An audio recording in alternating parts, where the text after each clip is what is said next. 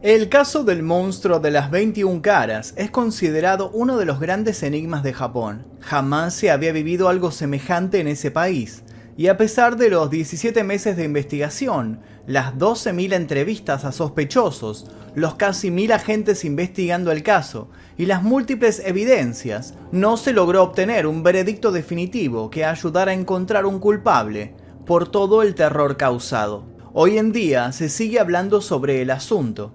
Algunos lo hacen entre susurros como temiendo despertar a la bestia después de su larga ausencia. Otros lo hacen a los gritos, casi entusiasmados, soñando en encontrar en esa repetición un cabo suelto que le ponga fin al misterio. Lo cierto es que el monstruo de las 21 caras logró sortear más de un año de persecución. Enloqueció a los oficiales, saboteó la economía de grandes empresas japonesas y alarmó a toda la sociedad con sus inquietantes acciones.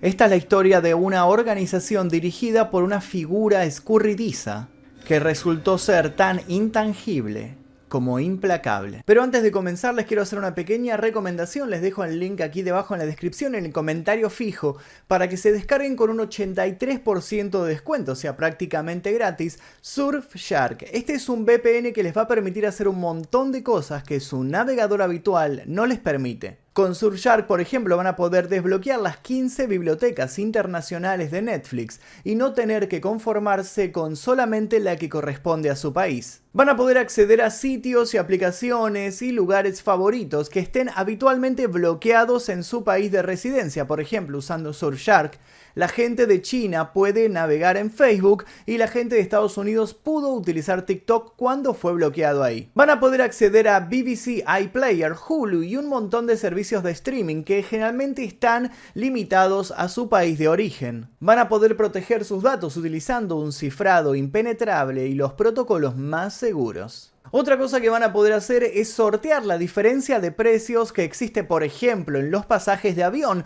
Van a poder elegir en qué país están más baratos los pasajes y comprarlos directamente ahí. Y así como estos hay muchísimos beneficios más a los cuales van a poder acceder si se descargan Surfshark del link que les dejo aquí debajo en la descripción y en el primer comentario fijo. Recuerden que tienen 83% de descuento prácticamente gratis y hasta 3 meses también gratis en un plan de 24 meses. Les dejo el link, se lo bajan y después me cuentan qué les pareció. Ahora sí comencemos. El 7 de agosto de 1985 fue un día trágico para gran parte de la población de Japón.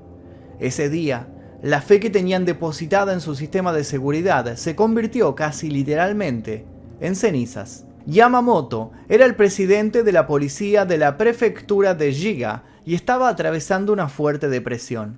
El último año, su credibilidad y su profesionalismo habían empezado a ser cuestionados tanto en los medios como en su entorno profesional. Nadie lo increpaba de forma directa y la mayoría se solidarizaba con su situación. Pero Yamamoto era un buen detective y sabía leer entre líneas. Veía en los rostros de sus colegas algo que no podía tolerar.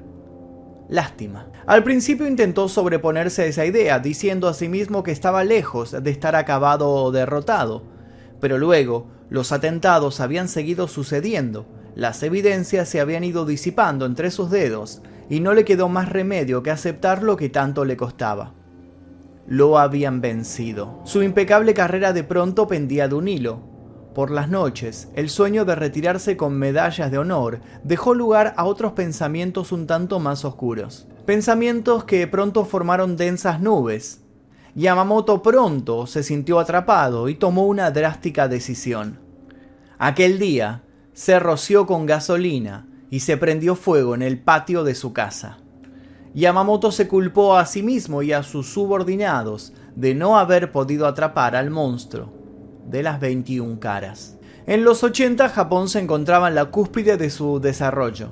Habían pasado de ser un país en bancarrota, destruido por la guerra, a convertirse en la segunda economía más grande del mundo y en una potencia incontrolable. Sus ciudadanos se sentían más seguros que nunca en las grandes urbes del dragón asiático. Pero sería en este momento cuando uno de los eventos más horripilantes en la historia nipona se abriría paso. Todo comenzó a las 9 pm del 18 de marzo de 1984, cuando dos intrusos enmascarados, armados con una pistola y con un rifle, irrumpieron en la casa de Katsuhisa Esaki, que era en ese entonces el director general de la enorme compañía Glico. Glico es una compañía japonesa de confitería, cuya sede corporativa tiene su ubicación en la ciudad de Osaka. Son los fabricantes del tradicional dulce o caramelo Glico. La empresa también es conocida por ser la patrocinadora de la serie de anime Tetsujin 28. Los misteriosos secuestradores ataron a la hija y a la esposa de Esaki. Mientras lo hacían, la mujer intentó negociar con ellos, dándoles certeras indicaciones de dónde podían encontrar efectivo. Los hombres la ignoraron, impasibles. Cortaron las líneas telefónicas del hogar y luego partieron llevándose al CEO. Sin perder un minuto condujeron a toda velocidad a un almacén aislado y desde allí hicieron una petición de rescate al director de la empresa. Querían mil millones de yenes y 100 kilogramos de lingotes de oro. El director se mostró reticente a colaborar en primera instancia, pero luego, al ver que los otros se mantenían firmes en sus peticiones, accedió a juntar el dinero. Sin embargo, tres días más tarde, antes de que el rescate pudiera ser pagado, Esaki logró escapar en un confuso episodio. El hecho fue cubierto con gran énfasis en las noticias, en parte debido al alto perfil de la víctima y en parte debido al hecho de que en ese momento el secuestro en el hogar era un delito prácticamente desconocido en Japón. Todos siguieron los titulares azorados, con un escalofrío recorriéndolos, sintiéndose completamente vulnerables. La policía no obtuvo pruebas concretas y los sospechosos brillaron por su ausencia. El galpón que había servido para retener a la víctima del secuestro estaba limpio de huellas. Rápido se comunicó que todo se trató de un hecho aislado, más que nada para descomprimir la presión de los ciudadanos que ya mostraban primeros indicios de paranoia. Sin embargo, unas semanas más tarde, el 10 de abril de 1984, varios coches que se encontraban en el estacionamiento de Glico fueron devorados por las llamas en un acto sin duda intencional. Nuevamente las cámaras de seguridad no pudieron brindar ninguna ayuda. Apenas se veían algunas sombras y luego el fuego. Los policías ya no pudieron negar lo evidente. Alguien estaba intentando dar un mensaje concreto a Glico, pero ¿por qué? ¿Qué estaba sucediendo? Antes de que pudieran empezar a elaborar las primeras hipótesis, las cosas se salieron de control. El 10 de mayo de 1984, una carta de amenaza se encontró pegada a una botella de ácido clorhídrico. Una carta firmada por un tal monstruo de las 21 caras. Uno de los agentes no tardó en reconocer la referencia. Todo señalaba a un personaje ficticio creado por el escritor Taro Hirai. Taro Hirai nació el 21 de octubre de 1894 y es más conocido por su seudónimo, Rampo Edogawa. Rampo fue un galardonado novelista y crítico literario que desempeñó un papel importante en el desarrollo de la ficción detectivesca japonesa. Muchas de sus novelas involucran a Kogoro Akechi, un personaje que se ganó el amor de los lectores por sus hazañas al momento de descifrar misterios.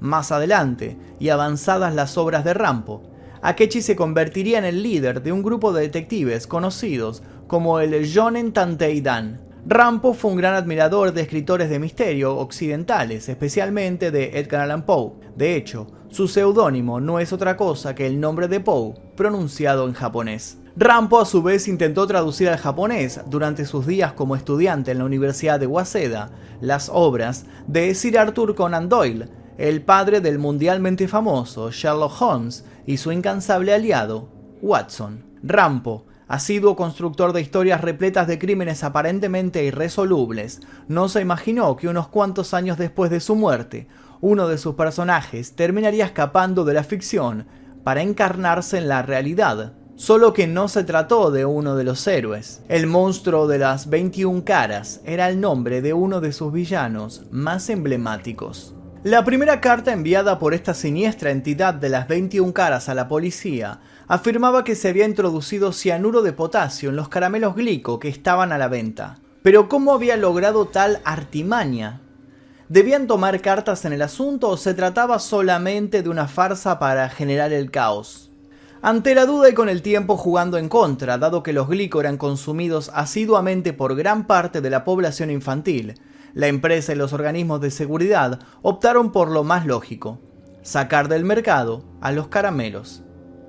La carta fue reproducida en los medios y el pánico no se hizo esperar. La empresa realizó una retirada masiva de productos, lo que generó unos 21 millones de dólares en pérdida, pérdida que se tradujo a su vez en el despido de 450 empleados. Días después, un análisis minucioso determinó que ninguno de los caramelos había sido envenenado. La empresa exigió a la policía una investigación más ardua y hasta evaluó la chance de hacer una demanda por incompetencia. Y así todo, la única evidencia que pudieron adquirir fue una pieza de material de seguridad borrosa que parecía mostrar a un hombre que de modo misterioso manipulaba chocolates glico en los estantes de una tienda. El video salió en todos los noticieros locales y el hombre, que vestía indumentaria de béisbol, fue buscado infructuosamente durante semanas. En ese momento las cartas empezaron a llegar a las estaciones policiales y medios de comunicación con más énfasis claramente orientadas a desafiar a quienes prometían poner las manos sobre los culpables de los desmanes. El monstruo de las 21 caras no solo se salía con la suya, sino que se reía abiertamente de todos. Una de sus famosas cartas decía lo siguiente, Queridos estúpidos oficiales de la policía, no mientan. Todos los crímenes comienzan con una mentira, como decimos en Japón. ¿No lo sabían?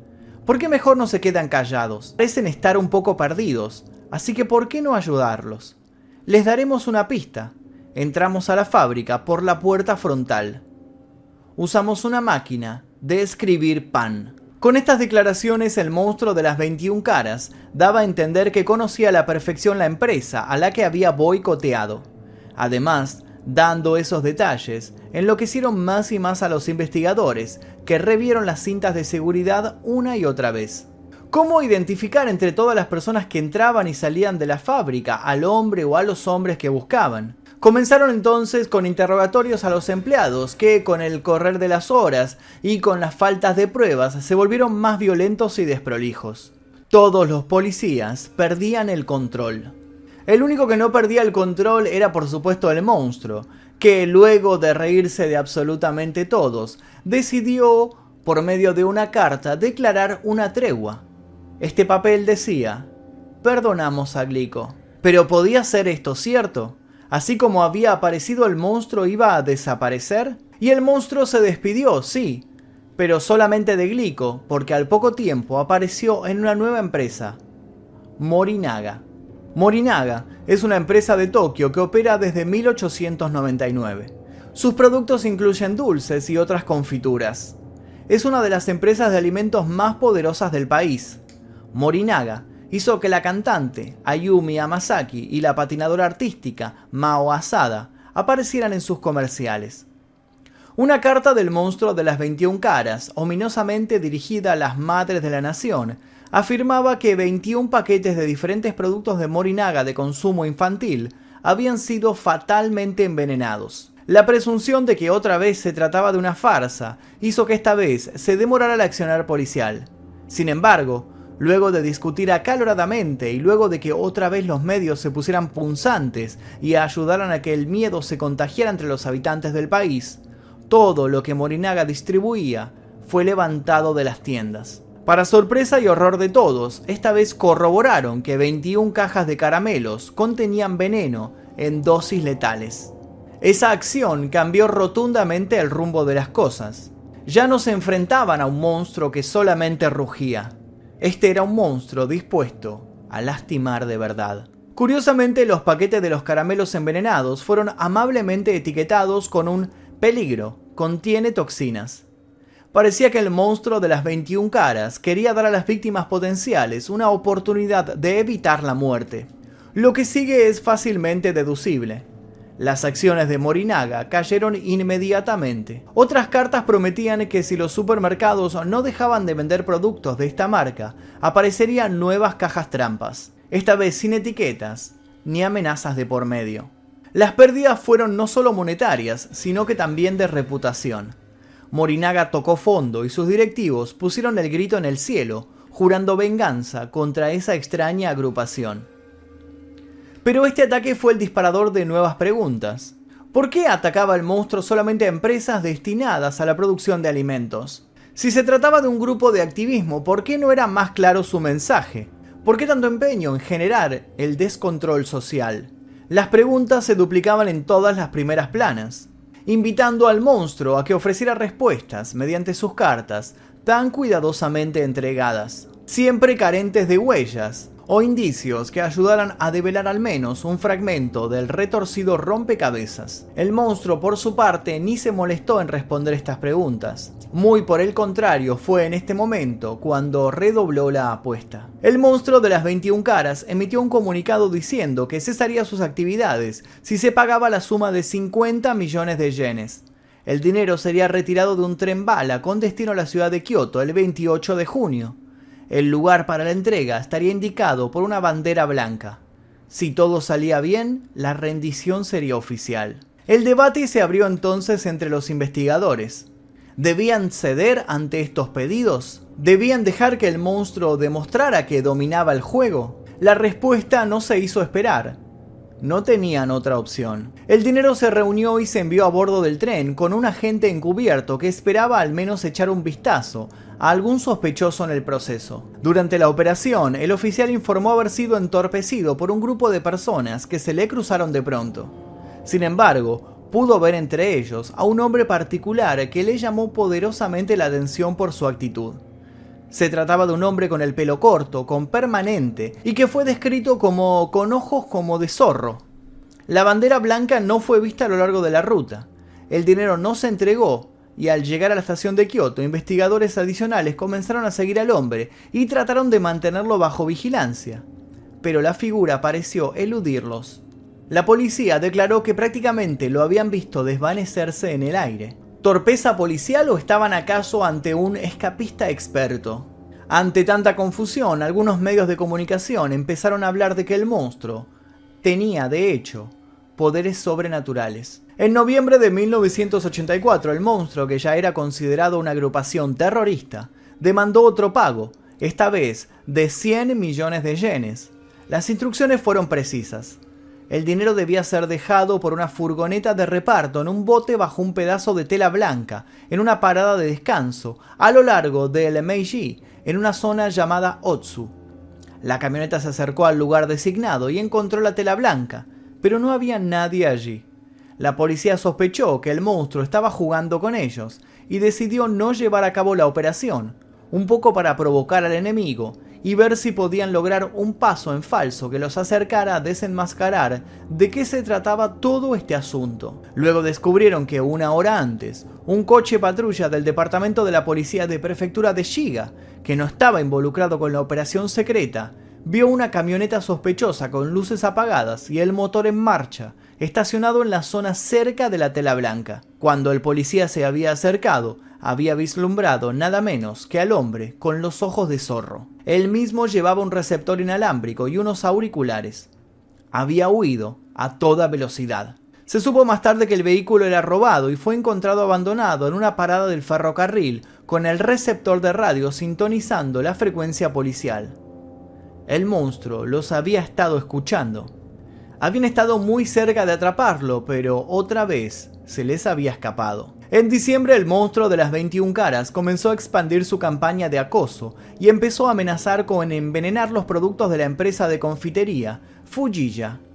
Aún sin pistas sólidas, Yamamoto, jefe de la policía, emitió carteles que ofrecían un retrato robot del hombre con ojos de zorro, y prometió a todos que el sujeto no se volvería a escabullir.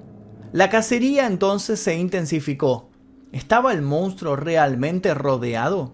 A partir del identikit se encarceló a Miyazaki Manubu, un hombre que dirigía anteriormente el sindicato de Glico y que había sido despedido por haber cometido ciertas irregularidades.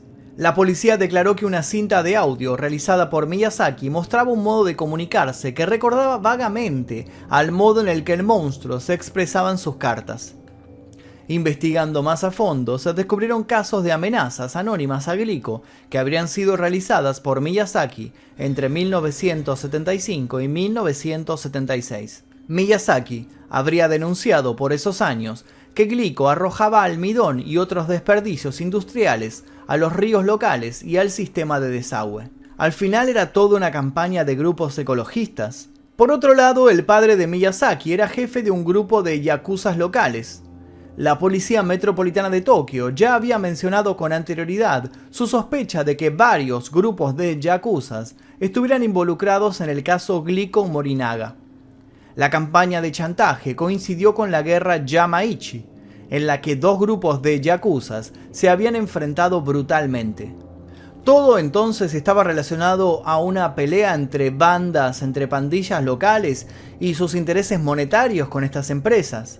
Parecía un desarrollo emocionante y se informó ampliamente en los medios que Miyazaki era el hombre enigmático de los ojos de zorro. Pero nada pudo ser demostrado y sus coartadas resultaron efectivas una tras otra hasta que finalmente fue liberado. La notoriedad que obtuvo Miyazaki por esta detención lo llevó a escribir un libro, titulado Topamono. Nuevamente la policía tenía las manos vacías. Todo llegó a su punto más álgido en agosto de 1985, cuando Yoji Yamamoto no pudo soportar el fracaso de no dar con el monstruo y se suicidó. La noticia del suicidio del jefe de policía impulsó una nueva carta del monstruo, tal vez la más enigmática. El superintendente Yamamoto murió. ¿Qué tan estúpido es él? Tenemos amigos secretos en Giga. Yoshi Sono o Jikata, que eran otros comisarios de otras prefecturas. Deberían haber muerto también. ¿Qué han estado haciendo durante todo este tiempo? No dejen que los chicos como nosotros se salgan con la suya. Hay muchos más tontos que nos quieren copiar. Yamamoto murió como un hombre, así que decidimos dar nuestro pésame. Decidimos olvidarnos de torturar empresas. Si alguien chantajea a cualquiera de las empresas de alimentos, no somos nosotros. Somos malos. Eso significa que tenemos más cosas que hacer que intimidar empresas. Y esta sería la última carta oficial del monstruo de las 21 caras. A lo largo de esos 17 meses no se descubrió una única pista sólida, Nadie fue detenido, y nunca se le pudo poner un nombre al hombre con mirada de zorro, a pesar de la increíble cantidad de recursos que la policía había vertido en la investigación. El caso fue visto por muchos como una demostración de la ineficacia evidente de la policía japonesa, y dio lugar a muchos cambios y revisiones en numerosos departamentos de todo el país. Desde el aparente cese de las actividades del monstruo de las 21 caras, han sido muchos los crímenes similares atormentando las empresas de alimentos, pero la mayoría de ellos han sido resueltos y se cree que se trata de meras imitaciones. A pesar de que la ley de prescripción se agotó en junio de 1995, el monstruo de las 21 caras sigue siendo un tema muy popular en discusión para los detectives aficionados de todo el país. Algunos piensan que los culpables eran grupos de yakuza japoneses, otros apuntan a las actividades de los grupos de extrema izquierda y de extrema derecha. Algunos dicen que el monstruo de las 21 caras se compuso de agentes secretos de Corea del Norte que trataron de sabotear la economía de Japón. Sin embargo, no se trata más que de especulaciones. Quizás estas son algunas de las posibles caras de este monstruo multifacético. Cada año distintas instituciones y organizaciones se encargan de determinar qué países o ciudades son las más seguras del mundo. Consecutivamente Japón se ha colocado como uno de los lugares con mejores condiciones de seguridad para sus habitantes. Al tomar en cuenta el nivel educativo, el sistema sanitario, las condiciones generales de la población y la tasa de homicidios, este país se colocó como el sexto lugar más seguro del mundo en el año 2015. La cruzada del monstruo de las 21 caras es una mancha imborrable para tan inmaculada reputación. A pesar de que ya nadie puede ser acusado por su crimen debido al estatuto de limitaciones en Japón, ningún individuo del grupo se ha presentado para adjudicarse de los atentados. Es poco probable que alguna vez el caso se comprenda o se resuelva por completo. Si se sabe a estas alturas que Yamamoto al morir prendiéndose fuego le puso de algún modo fin al asunto, y aunque a un precio muy alto, su sacrificio apaciguó a la bestia. Y su cadáver humeante quedó para siempre como recuerdo, como una cicatriz de una época muy oscura, repleta de interrogantes y de una sola certeza. Los monstruos, a veces, ganan. Y hasta aquí el video de hoy, espero que les haya interesado la historia del monstruo de las 21 caras. Si tienen algún dato más que no haya mencionado yo en este video, los invito a dejar su comentario aquí debajo. Le agradezco a la gente del clan Mephisto que está apareciendo aquí a mi costado, porque gracias a ellos es que podemos financiar estos videos que son continuamente desmonetizados por YouTube. Los invito también a ver un par de videos más, les dejo algunas recomendaciones para que sigan haciendo maratón y los invito también a suscribirse, a activar notificaciones, a dejar un comentario con sugerencias para posibles videos y comentar lo que ustedes quieran. Sin nada más que decir, me despido, yo soy Magnum Mephisto y esto es La Historia Real.